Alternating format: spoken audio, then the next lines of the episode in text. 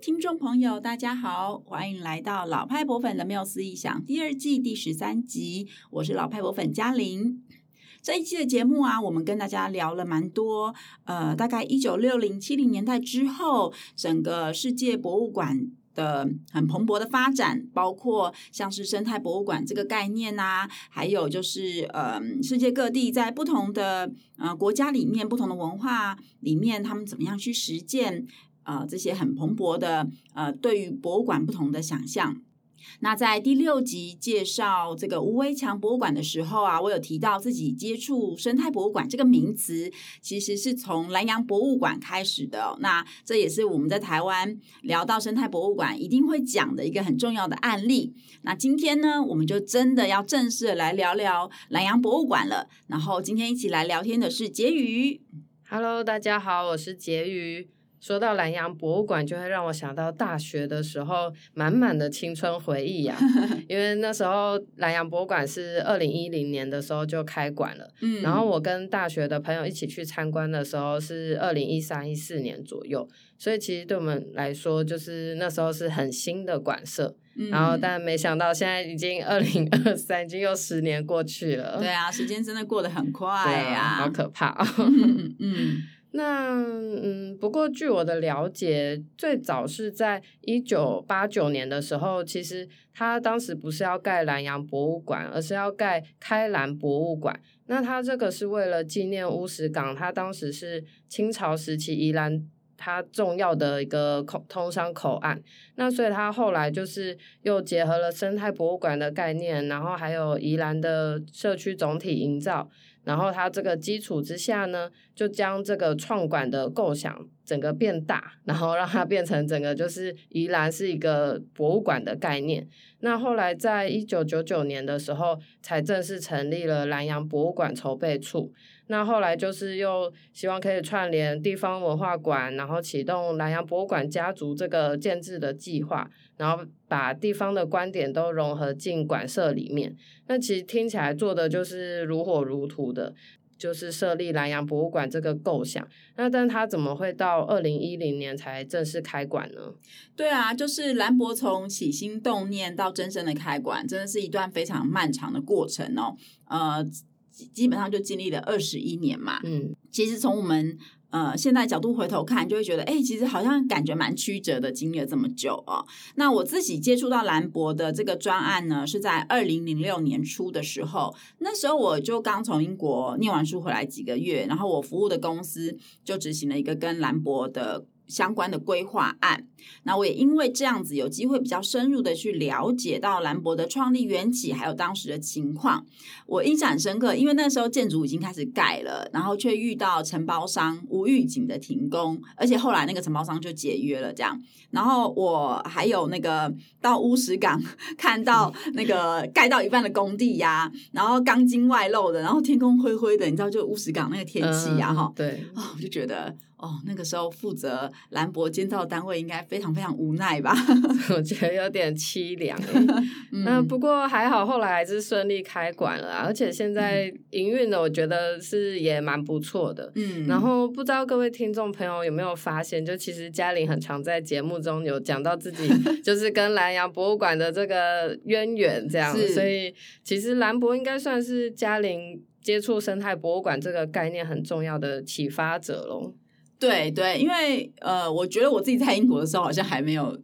就是对于什么所谓的 eco museum 有这么多的探索，这样。嗯、那主要是因为那个兰博的案子，我就开始阅读了很多关于生态博物馆的发起啊，还有核心理念啊，还有就是世界上有哪些国家在应用这样的理念，然后在各自的土地上进行实践。呃，我印象中我那时候就有蛮多感动的。不过现在因为经过了。嗯，二十年嘛，哈，再回头看，我觉得又有很不一样的感触哦。特别是在地方文化馆，就是满地开花的今日哦。我们回望兰博从一九八九年到一九九九年之间这十年的讨论，还有曲折，以及一九九九年兰博家族的成型，就觉得宜兰真的是走在台湾博物馆界的很前端呢，就是一个先锋、嗯、先锋县市的感觉。对，先驱。嗯，我自己大学开始接触。博物馆啊，然后了解这些地方文化馆，其实就已经知道蛮多就是像生态博物馆或是地方博物馆这些案例了。嗯、所以其实也有点难想象，就是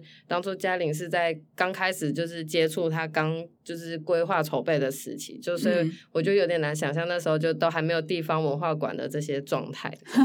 我也有点难想象，应该说是忘了啦。不过其实二零零六年的时候，呃，地方文化馆已经有了，嗯、对。但是的确，在我成长的过程当中，嗯、在我当学生的时候，基本上是没有这些馆舍的。嗯、那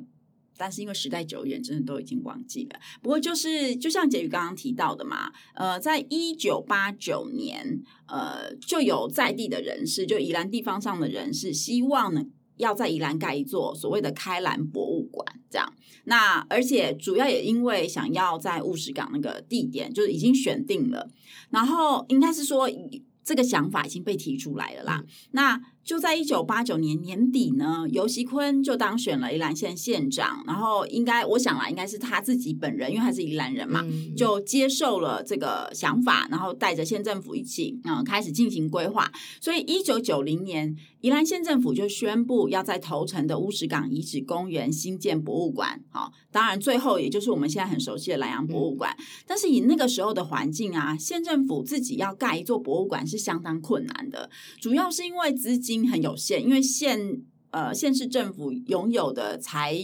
就是财务是其实是相当有限的。其实即使到现在也是一样啦，就是呃除了双北嗯以外的地区，嗯、对的县市政府要自己出钱盖一个博物馆，我觉得都。相当有挑战，应该都没有钱。简单来说是这样，嗯、对，所以都很需要争取中央的支持。可是，在那个时候啊，就是一九八九年的时候，台湾还有省政府哦，哎、嗯。婕妤应该没有经历过台湾省政府的时代吧？没有，你出生的时候省政府就已经结束了，是吗？课本上面有了，对对对，精神。呃，那个时候还有省政府，所以当时呃是要争取省政府的支持，这样。所以一九九一年的时候呢，台湾省政府就支援了这个补助，就是规划费哈，因为博博物馆通常需要经历一些规划的过程。后来就委托了国立科学博物馆，就是台中的科博馆。来进行规划。那在一九九五年，就是事隔四年之后呢，他们提出了规划简报的时候，就已经在简报里面说明，他们要采用类博物馆的理念，把整个宜兰县视为一座生态博物馆，而且希望把。呃，兰阳博物馆、宜兰县文化中心还有宜兰县史馆这三个馆整并为三合一的这个核心馆，就是整个生态博物馆的核心馆这样的概念。嗯嗯，把兰阳博物馆还有宜兰县文化中心跟县史馆整并。嗯，原来还有这样的构想，但是现在我记得他们好像都还是各自独立的馆舍。哎，对对，那这样就是像他们说的，宜兰是一座。博物馆的概念，这样的话是什么机缘下提出的呢？呃，我觉得。就是以我的了解啊，当时就有蛮多关注博物馆发展的专业人士都已经注意到生态博物馆这个概念跟实践了，因为那个时候在世界其他地方已经呃实践了一段时间嘛，哈。那包括我们这个莱斯特博物馆学研究所的大学长张玉腾教授，也是张玉腾馆长了哈。那因为张老师是我们台湾全台湾第一个博物馆学的博士生，嗯、所以对于我们念博物馆学的而言，张老师是一个非常重要的 关键人物哦。那张玉成老师那时候就在科博馆任职嘛，所以他也是南洋博物馆筹备规划的主导者之一。然后我记得他在二零零四年出版《生态博物馆》这本书的时候，就有以南洋博物馆的筹设作为他书中很重要的案例。那我今天呢，是特别想要聊一聊，在兰博筹备一开始就投入参与的吕礼正馆长。那他也是兰博呃，还有兰博家族的重要推手之一。嗯，对，他们两位真的都是博物馆界超大咖的前辈。那像吕礼正老师，他其实除了是兰博推手之外，他也曾任。台史博的馆长，然后还有当过国立台湾史前文化博物馆的筹备处的主任，就是其实这是在博物馆界非常重要的角色，非常对，经验非常丰富。嗯、然后张玉腾老师真的不用说，因为像他的《生态博物馆》这本书，就是相信每个要进入博物馆圈的人一定都会读到这本书。对，那我自己曾经因为行行政法人这个主题呀、啊，就是有打电话请教过吕礼正馆长，那时候他已经退休了。化。那呃，他真的是非常有学问，然后思绪超级清晰的大前辈，就是短短可能几十分钟的通电话，就让我对他就是。更为尊敬跟崇拜这样子。那吕馆长他是宜兰的在地人，然后他在一九九一年的时候呢，就已经呃写出了兰阳博物馆第一个建馆的构想案了。这样，但是当时好像还是一种比较传统的博物馆的概念，就是还没有到生态博物馆的这个呃呃。这样子的呃想法在里面，然后后来有一点转折，就是他曾经有提到说，他在一九九三年的时候呢，有一个机会到访日本的飞鸟历史公园，然后就受到很大的启发，然后深入了解日本人是怎么做现地保存啊，还有在地居民的参与和主导等等，还有就是呃呃，就是关于生态博物馆还有社区博物馆的概念这样子，所以他就呃。被启发之后，就很希望将这个理念在自己的家乡，就是宜兰去做实践。然后，特别是他有提到一个感动，就是他在飞鸟公园呢，看到一些小学生下课经过这些。呃，被现地保留的历史建筑啊、田园风景等地景地貌的时候，就想到这些孩子未来，他虽然可能会去东京，可能会去伦敦，嗯、呃，但是呢，他一定会保有很深刻的家乡的记忆，这样子。所以，身为宜兰人的他也，也呃，因为工作，就是比如说，我知道他念台大人类系嘛，嗯、所以他就到了台北啊，后来又到了台东啊，就是离开宜兰去工作。但是，我想。我们这种到异乡就是打拼的人，就会特别有感触，就是我们的家乡记忆到底怎么样停留在我们的脑海里面的这样。所以，呃，吕宇正老师就是很希望把宜兰的风土保留下来，好让这个宜兰的子弟们都能够在脑海中一直有保存着家乡记忆。所以，当他呃，就是因为他其实有一直有在参与兰博嘛，然后在一九九四年呢，南洋博物馆进入第二阶段西部规划讨论的时候。吕宇正老师就提出了像是社区博物馆呐、啊、生态博物馆的概念，去寻找更广义的博物馆资源，包括自然资产、文化资产，还有可以来守护经营这些资源的人。然后我也觉得，就是经营的人其实是非常重要的。就如果能够是由在地成长的孩子来进行经营管理的话，我觉得长期来看，博物馆会发展成很不一样的样貌。因为呃，这些在地生长的人，他们关注的不会只是博物馆这个机构的本身，而是整个家乡长期永续的发展嘛。那博物馆是在里面的一个。环节一个要素或是一个推手哦，那我想这也是呼应生态博物馆由民间主导这个关键的这个很核心的精神。嗯嗯，这样听完就是其实真的蛮感动的，尤其是真的像我之前也是在就有到英国留学嘛，嗯、所以就那时候就是也会特别就是去回想说在台湾的那些就是。承接那些文化，就之前的记忆，然后跟要怎么推广给就是其他外国人这样子，嗯嗯、对啊，所以像吕吕老师这样子，就是有这样的，就是又是宜兰人，然后他又有在体制内这样子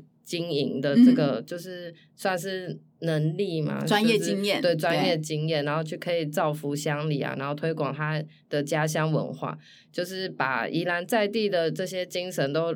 有点算是融入到。兰博的这个推进的发展历程中，嗯、就其实我是觉得，就是也很关键的一个环节，这样。是是是，嗯、对啊，我觉得人从常常都是到了他乡之后，才会更了解自己的家乡的美好。对对对对对，好，然后呃，那。也因为兰博的整个规划长达十年哈，所以我我想呃，在这个时间的长轴上，也扩大了很多参与机会，然后透过计划的执行呢，带出在地博物馆经营的人才。我觉得现在回头看，虽然曲折，但是也是一个蛮棒的过程。例如啊，目前担任这个全联善美的艺术文化基金会执行长，然后也是主导宜兰传艺园区经营的这个罗心怡女士呢，她也是宜兰在地人。然后我就是在二零零六年做兰博案的时候有访谈过他，就也因为这样认识他。然后据我的了解，心仪的博物馆专业生涯的养成过程当中，兰博的筹备啊，兰博家族的成立啊，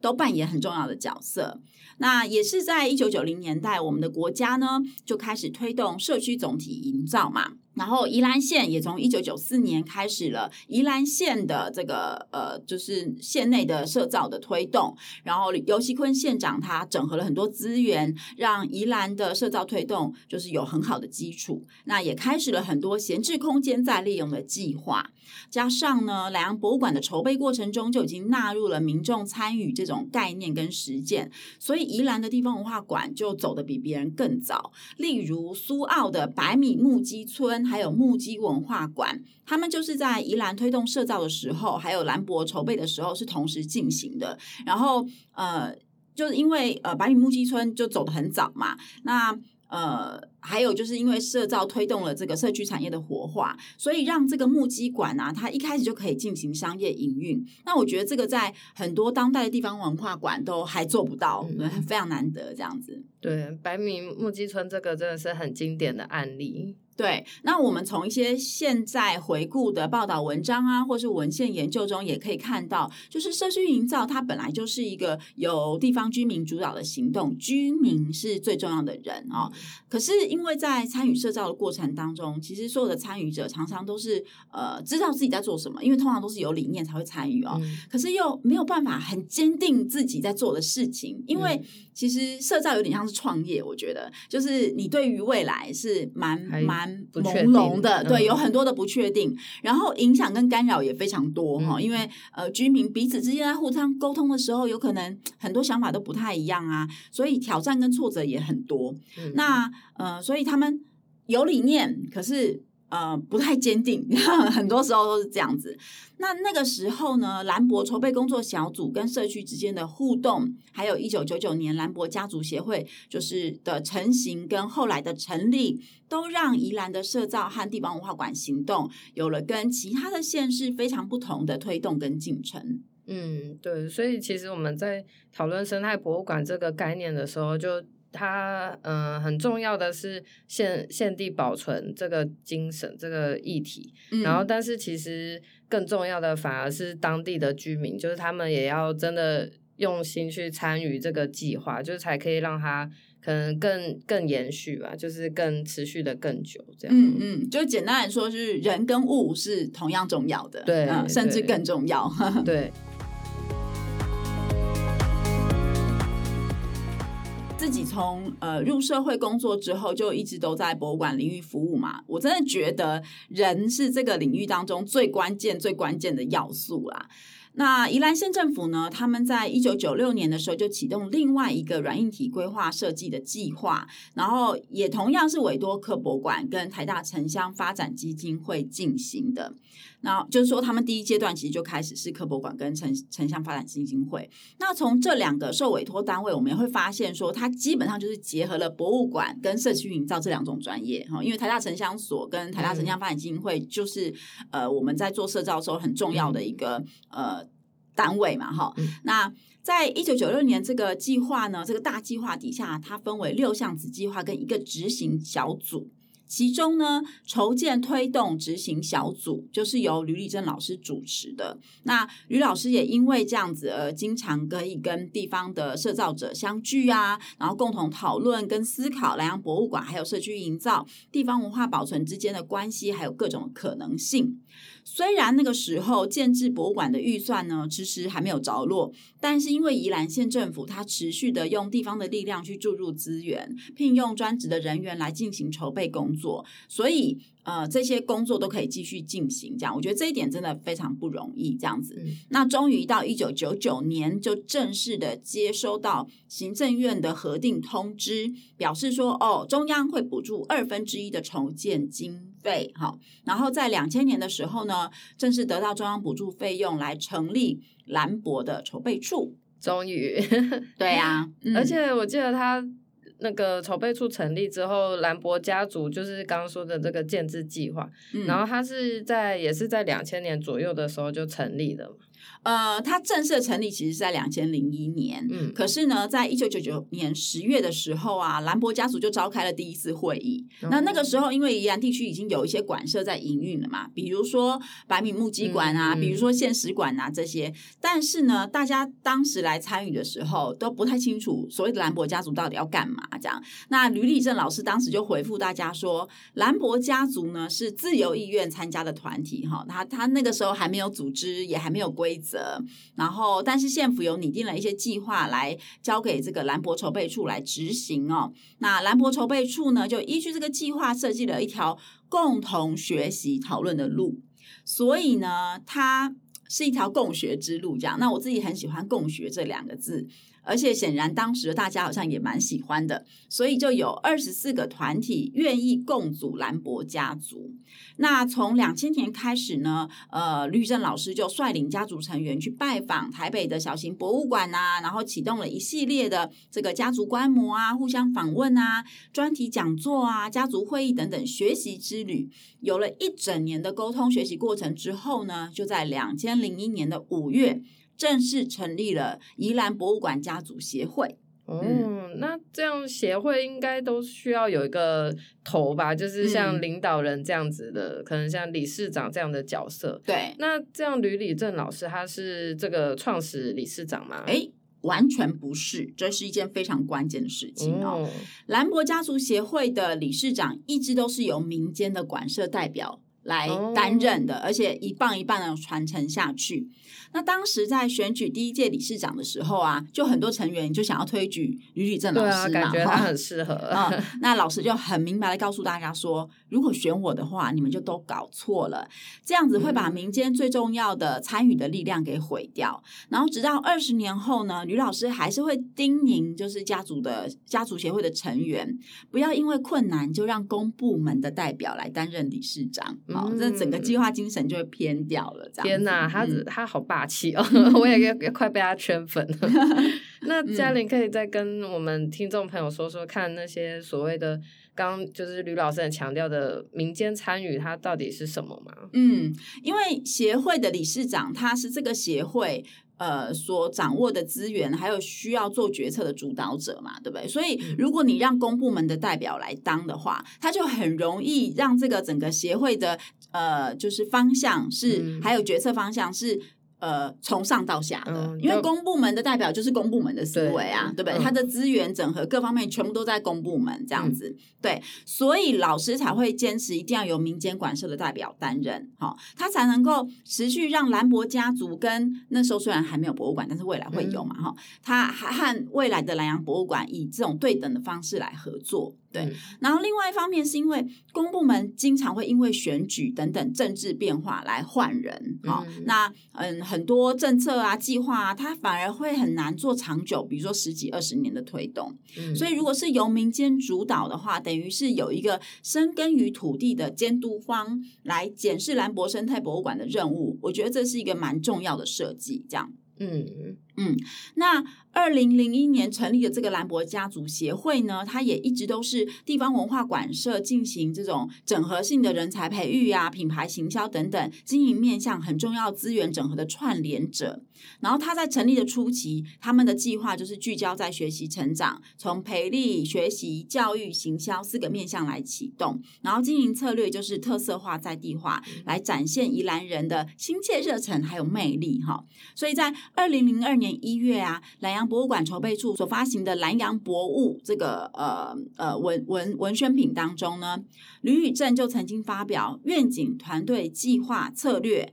与宜兰博物馆家族伙伴谈永续经营之道，哈，还有呃，就这样的文章啊，哈、嗯，所以守护兰阳，营造人心，就是宜兰人共同的愿景。那当时兰阳博物馆都还没有正式成立啊，所以宜兰。博物馆家族就是兰博家族，就是经营这个共同愿景的最重要的伙伴。嗯、然后，我想吕宇正老师的理念应该到现在都还是这样子持续的。嗯，嗯我想他们现在的嗯，算是经营者嘛，就里面管方的人，就是应该就是还有继续在遵守这个理念啦，应该都还是存在的。嗯，相信是哦。对啊，希望我不知道可不可以在我们的节目上那个敲碗，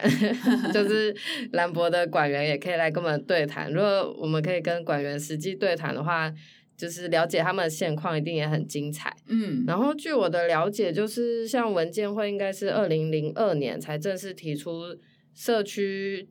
居民参与的地方文化馆这个政策，那。嗯但是兰博家族的凝聚是在一九九九年，就是刚刚说的，就其实就很已经很具体了，就成型了。对，其实还没有那么具体，但是已经成型了。嗯、对对，所以这样的话，就是兰博真的是走在很前面。那他们这个政策会不会其实就也有算参考了兰博家族他们的这个创立的过程？呃，据我的了解，就是地方文化馆这个计划，吕宇正老师的涉入也蛮深的，而且呃，因为他他好像也是这个。很重要的国家文化计划的草拟人之一哦，然后当时文建会还有组团到宜兰去观摩兰博家族这样，那所以我相信应该是有互相参照的。那我自己在二零零五年年底回台湾，然后零六年的夏天就搬回花莲定居嘛。那当时我在东华大学的艺术中心服务，就有机缘接触到地方文化馆。这个计划在花莲的执行，然后后来呢，就这十几年来也陆续参与过不同县市的地方文化馆的辅导团计划哦。那其实我我自己来看呢、啊，就是地文馆辅导团这个角色呢，它其实跟兰博家族协会扮演的功能是蛮像的。可是啊，在嗯，据我知道，就是。呃，在其他的县市，当然我不晓不太确定宜兰是怎么处理。可在其他县市呢，都是由文化局发包，让一般的私人公司去承包，呃，或者是协会哈。然后，但重点是它不会呃，不一定会要求说一定要是在地的团队或者在地人主导。嗯、那这一点我就会觉得有一点点可惜。可惜对。嗯、然后另外就是这种发包的模式呢，它可能呃每一年都会换厂商，以前都是一年一年哦，刚开始的时候。嗯那后来我知道有变成是比较延续型的计划，就是一次发包可能是两年、三年这样。那所以就会让团队他没有办法去做很长远的规划，嗯、对不对？因为他拿到这个案子一次就是很短的时间，啊、所以会很容易流于还是由公部门在主导跟呃整合，就是所有的地方文化馆的营运内容这样。然后另外一方面呢，就是我觉得商业团队跟协会它毕竟是很不一样的组织哈，营运目标也不太一样。嗯所以，当我就是经历过了这么多事情之后，再回头来看，就是觉得如果每一个县市都能够有一个是由在地团队组成的协会来执行类似地文馆辅导团的角色，嗯，我觉得累积十几年下来或几十年下来，就会看到很不一样的风景啦。嗯，当然，我我也不是要说兰博家族是一个多么完美的存在，就是。我我觉得这也太理想化是不可能的，因为每一种组织、每一个团队、每一个政策都有各自的优势跟限制，然后都会面对不同的挑战嘛，哈。那其实就是看我们希望到达的地方是往哪个方向这样。那我自己是特别认同由下往上这个民间参与这件事情，嗯、而且我也觉得那个才是让民间活力能够永续传承的很重要的方式。但是我大概知道这个真的非常非常的困难，嗯、而且在不同的社社会文化里面会面对不同的挑战，比如说日本面对的状况跟我们台湾面对状况就会非常的不一样哈。可是呢，如果因为很困难就不做的话，那就永远都到不了我们想去的地方了。对啊，就像嘉玲说的，就是公部门的政策，就是可能会因为正常轮替就改变啊，或者是说他那个要。嗯，光要不要盖啊？然后或是说要多少预算啊、补助，然后不同的厂商可能每年每年就是不同人接手，就是其实都会让我觉得就是在地地方文化馆的永续经营，就是都会有点断断续续的感觉，就没有办法延续。对，就真的蛮辛苦的。所以如果是可以从地方，就是他们自己有向心力，然后团队合作，然后就是一起由下而上去参与去主导的话，就是。反而就是比较可以主动，就不会是被动的等待。我觉得就是，嗯、呃，虽然很困难，但也很充满挑战，但是是真的很重要的事情。这样对，就是说现在的地方文化馆，当然，呃，有很多的，特别是私人的馆舍，他们都是由民间自己经营的，哈、嗯。所以，呃，馆舍本身是有有有基层的力量在，那个完全没有问题。嗯、不过，也有一些地方，它的。呃属于公家的馆舍，就会是由公务员、嗯、或者是由呃公部门派代表来经营的。那这个就就会。不太一样，就会面对不太一样状况。嗯、那我刚刚呃特别提到的呃辅导团，如果是由一个在地的协会，嗯、像是兰博家族协会、嗯、来长期经营的话，我的意思是因为其实馆员哈，因为每个地方文化馆的人力都非常的吃紧。嗯所以馆员光是要面对每天开馆的营运就已经够辛苦、够困难了。嗯、他们比较难有时间跟精神去做更长远的思考跟规划，然后特别是资源整合，嗯、因为地方文化馆通常规模都比较小嘛，嗯、所以如果要做人才的培训啊、学习呀、啊，这些都很需要资源的整合。嗯、那这也是为什么后来地方文化馆政策底下就有一个所谓的协力，哈，就是鼓励。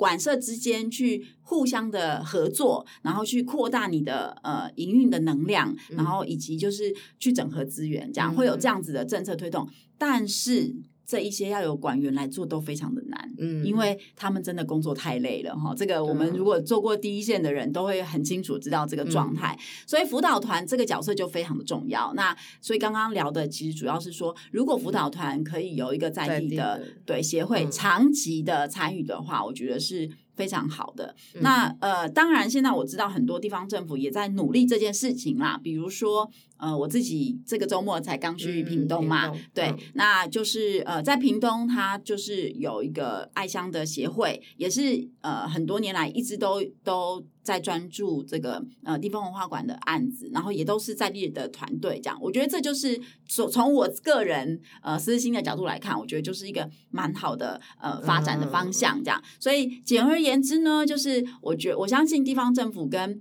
呃能够如果。更信任在地的团队啊，然后呃，地文馆的政策方向上也真的要好好去思考，要强化民间主导的各种可能性啦。嗯、对，希望是这样，理想上，对，理想上，希望可以，希望可以，嗯嗯。嗯嗯